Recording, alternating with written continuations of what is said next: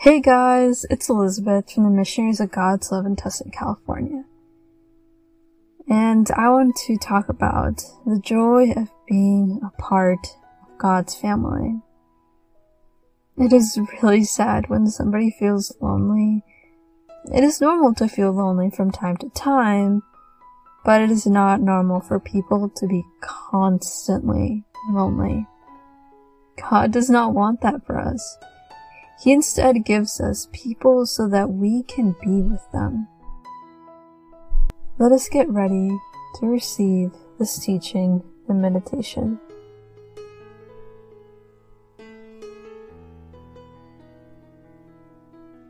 So regardless of the distance, we're still family because we're looking for the same God. But today we're speaking about a more concrete family that forms with Christians and ideally at the church. Where they may unite themselves or at a home, where they take these teachings and reflect on this topic. God does not want us to be alone, but He wants us to be united. Many of us are blessed to grow up in a family at a home with faith. Since we were little, they taught us about God, to pray, and that we should go to church. We should be grateful to God and our parents or elders who taught us this. They taught us about God's love and to remain in His family. Others have a more admirable journey. They did not grow up in a religious household, but in a moment in their life, they heard the invitation of God. Today I invite you not to neglect our brothers and sisters on earth and in heaven. Because those who have gone to heaven, they're still part of our family.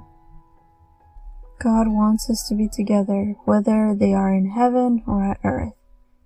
If God wants us to love each other amongst the members of the church, He does not want us to neglect those who are in heaven Instead, we should be praying to them and asking them to pray for us.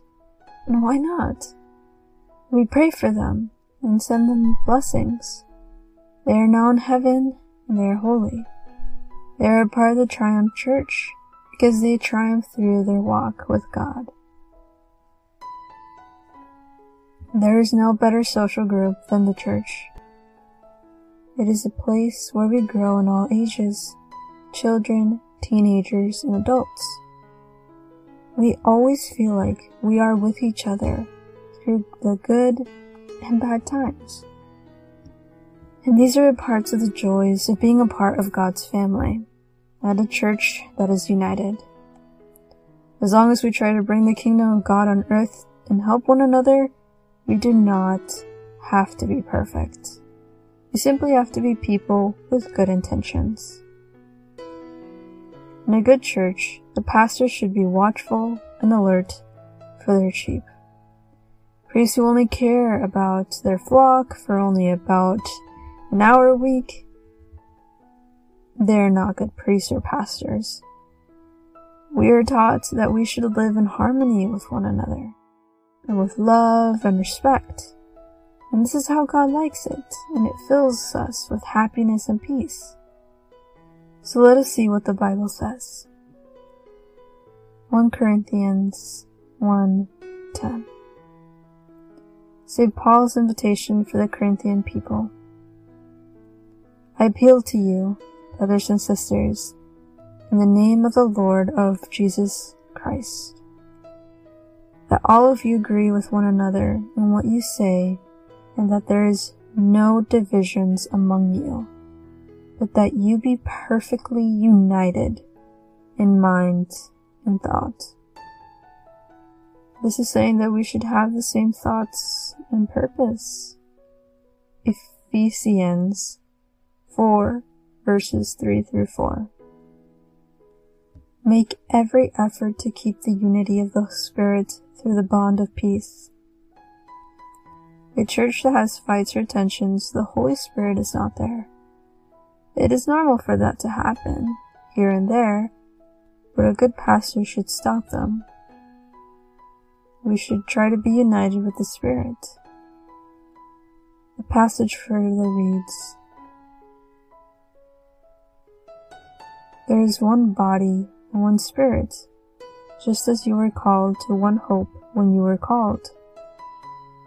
Then 1 Peter 2 1 through 5 reads, Therefore rid yourselves of all malice and all deceit, hypocrisy, envy, and slander of every kind. Like newborn babies, crave pure spiritual milk, so that by it you may grow up in your salvation. See what beautiful message St. Peter has? You should crave the spiritual milk, God's words like newborn babies, so we may have salvation. The passage further reads, Now that you have tasted that the Lord is good, as you come to him, the living stone, rejected by humans, but chosen by God and precious to him.